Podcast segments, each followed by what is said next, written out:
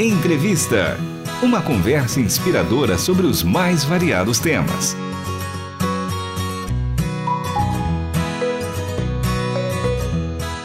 Olá, está começando mais um programa Entrevista. Eu sou Michele Gomes e a nossa convidada é a missionária Ana Maria Costa, coordenadora nacional da Campanha Mundial de Oração no Brasil e presidente da AMID, a Associação Missionária para a Difusão do Evangelho. E o tema do programa de hoje é sobre a Campanha Mundial de Oração 2023, que tem apoio da RTM Brasil. Ana Maria, seja muito bem-vinda ao programa Entrevista. Como vai? Muito bem, Michele. Graças a Deus. Muito animada, crendo que a campanha vai ser muito boa nesse ano e que o nome de Deus será tremendamente glorificado. E quem sabe é o tempo do avivamento chegar.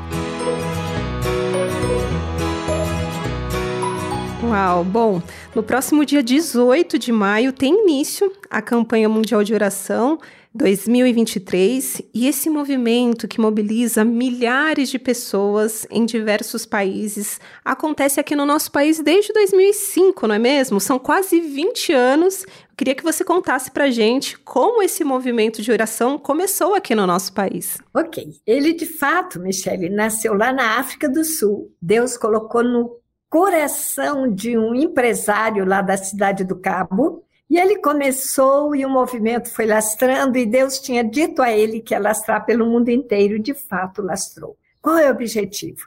Em cada país se ora por um avivamento do corpo de Cristo, ou seja, com todos os rótulos, naquele país. E o versículo fundamental da campanha em todos esses anos está em 2 Crônicas 7,14. Tem muitos anos. Se o meu povo, quem é o povo de Deus? Nós. Não importa o rótulo, todo que nasceu de novo é povo de Deus. Se o meu povo, que se chama pelo meu nome, quem é que se chama pelo nome de Jesus? Os cristãos. Olha, olha, Jesus espera que o seu povo se humilhe diante da poderosa mão do Senhor. Se o meu povo, que se chama pelo meu nome, se humilhar e orar e buscar a minha face, Olha que coisa maravilhosa! Buscar a face do Deus vivo em oração e se converter dos seus maus caminhos. Isso é muito importante, isso é santificação. Então, o povo precisa se aproximar de Deus humildemente, precisa, além do quebrantamento, além de um coração humilde, precisa orar e buscar a face do Deus vivo, separar tempo para oração, e precisa ter vida de santidade. E quando ainda não tem, começar a ter. Deixar os seus maus caminhos. E o Senhor faz uma promessa fantástica. Então eu ouvirei dos céus. O Senhor vai ouvir a oração. Perdoarei os vossos pecados e sararei a sua terra. Nós queremos crer que Deus quer começar a sarar o Brasil a partir de mim. Então, quando ele diz a sua terra sou eu, é a Michelle, é você ouvinte, é a nossa família, Deus quer sarar a nossa família. Deus quer sarar a nossa igreja. Deus quer sarar a nossa denominação. Deus quer sarar o corpo de Cristo no Brasil, para que, cheio de paixão pelo seu Deus, esse povo cumpra a grande comissão. Isso tem a ver com missões. É, o avivamento é um tema sempre assim muito inspirador, que eu vejo que o corpo de Cristo tem esse alvo, né? E a gente viu alguns movimentos que aconteceram inclusive nos Estados Unidos. Isso é algo que também, né, nos enche o coração quando você está naquela busca, naquela presença de Deus. E agora com essa campanha que já acontece há tanto tempo aqui no nosso país, essa busca incessante da presença, da santificação, Realmente é um trabalho incrível. Eu gostaria que você falasse então para os ouvintes que ainda não conhecem esse movimento, que estão tomando conhecimento agora, como que ele funciona na prática, né? Já já existe há tanto tempo aqui no nosso país. Por que que ele acontece nesse determinado período. Nesse ano será do dia 18 ao dia 28 de maio, tá próximo. Explica um pouquinho para gente sobre essa data dessa campanha de, de oração, de mobilização. Voltando os olhos para a Bíblia, nós vamos ver que depois da morte e ressurreição de Jesus, ele passou 40 dias aqui na terra. Depois dos 40 dias de dar ordem do cumprimento da grande comissão, Jesus foi assunto aos céus. E ele subiu, mas antes de subir, ele pediu que ficasse em Jerusalém, até que do alto fossem revestidos de poder.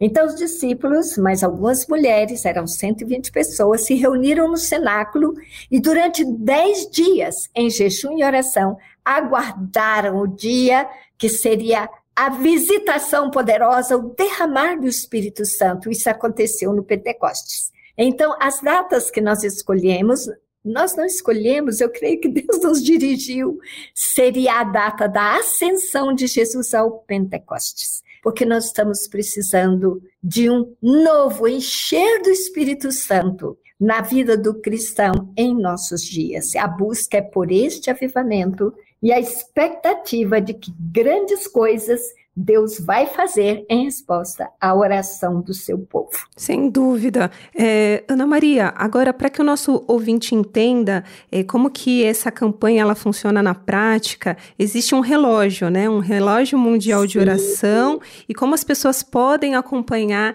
essa campanha do dia 18 ao dia 28. Como que é essa dinâmica? A gente tem trabalhado a partir da Covid com dois relógios de oração e podem crer, foi uma benção. Porque antes ele trabalhava com um relógio de oração na igreja local. Cada igreja organizava o seu relógio para, durante dez dias, crentes, famílias ou indivíduos, de hora em hora, aceitassem o desafio de orar pelos pedidos daquele dia. Os pedidos ficam lá no site. Cada dia abrange uma parte de necessidades do nosso país do nosso povo, da nossa gente. Então, o relógio de oração começava no dia da ascensão e durante dez dias a igreja orava com um caderninho anotando os pedidos de oração. Agora é tudo na internet.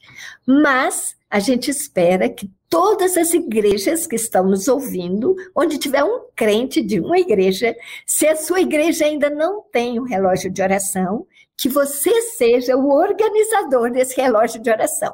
Fale com o seu pastor, nós trabalhamos sempre sobre a liderança pastoral e diga a ele que você quer desenvolver a campanha mundial de oração na sua igreja local, organizando o relógio de oração. Anota o nome das pessoas que vão cobrir as 140 horas e cada um, ao terminar a sua hora, liga para o próximo, para não esquecer que é o horário dele, ele terminou, liga para o próximo. Assim, até o dia de Pentecostes, 240 horas de oração poderiam acontecer em todas as igrejas do Brasil, em todas as denominações, porque a promessa do Senhor é que se o seu povo se humilhar, orar e buscar e se converter dos seus maus caminhos, ele vai ouvir dos céus e vai sarar a nossa nação.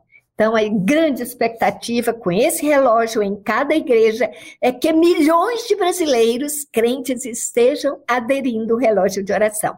E se ainda não tem, que você organize na sua igreja local. Olha, então fica aí um chamamento aí para toda a igreja brasileira participar, só para a gente ter uma noção quantas pessoas já se envolveram com essa campanha. Tem algum levantamento que traz esses números para a gente ter uma noção do alcance? Algum tempo atrás, Michele, nós conseguimos levantar quase 400 municípios do Brasil onde a campanha tinha chegado e havia alguma igreja ou algumas igrejas envolvidas na campanha. Por isso eu viajei de norte a sul do Brasil, visitando cidades, vilas e onde tivemos portas abertas nós fomos. Já tem muitos anos e a gente continua fazendo isso, só que agora a gente faz online. E temos um segundo relógio de oração. Esse é o relógio mundial de língua portuguesa, porque lá na Itália vai ser em italiano, na Espanha em espanhol. Nos países hispânicos estarão unidos ao relógio de oração hispânico. Nós somos responsáveis aqui no Brasil pelos povos de língua portuguesa. Mas esse ano nós queremos estender, como no ano passado, para onde a MIDI tem um foco missionário, porque assim nós vamos ter em língua portuguesa, com os nossos missionários, em 11 países, sendo cinco na Ásia e seis na África. Nós vamos estar trabalhando e com muitas línguas, porque, por exemplo, na Guiné-Bissau nós trabalhamos hoje com seis etnias diferentes. Onde já tiver igreja, no povo Felupe, por exemplo, tem uma igreja viva. A gente espera que o pastor Forna, que fala bem o português e é a língua oficial daquele país, conduza ali, naquela igreja, o relógio de oração e participe do relógio internacional de oração, que é esse, onde cada igreja ora por uma hora, ela se inscreve e ela tem tipo um culto de oração. A gente usa uma sala de Zoom cedida pela Gecunda Europa e que fica disponível para a mídia o ano inteiro. Tem sido uma benção ter essa sala de oração. E para aqueles pastores, as igrejas que têm o interesse de fazer parte este ano, dá tempo ainda? É, onde é possível fazer essa inscrição? Ok, é só abrir o site, se inscrever. Ainda tem algumas vagas, já tem uma grande parte preenchida, mas ainda há vagas. E também você que está ouvindo, querendo participar, mobilize a sua igreja local. Ou seja um mobilizador na sua cidade. Você pode entrar no site e se inscrever para ser um mobilizador na sua cidade.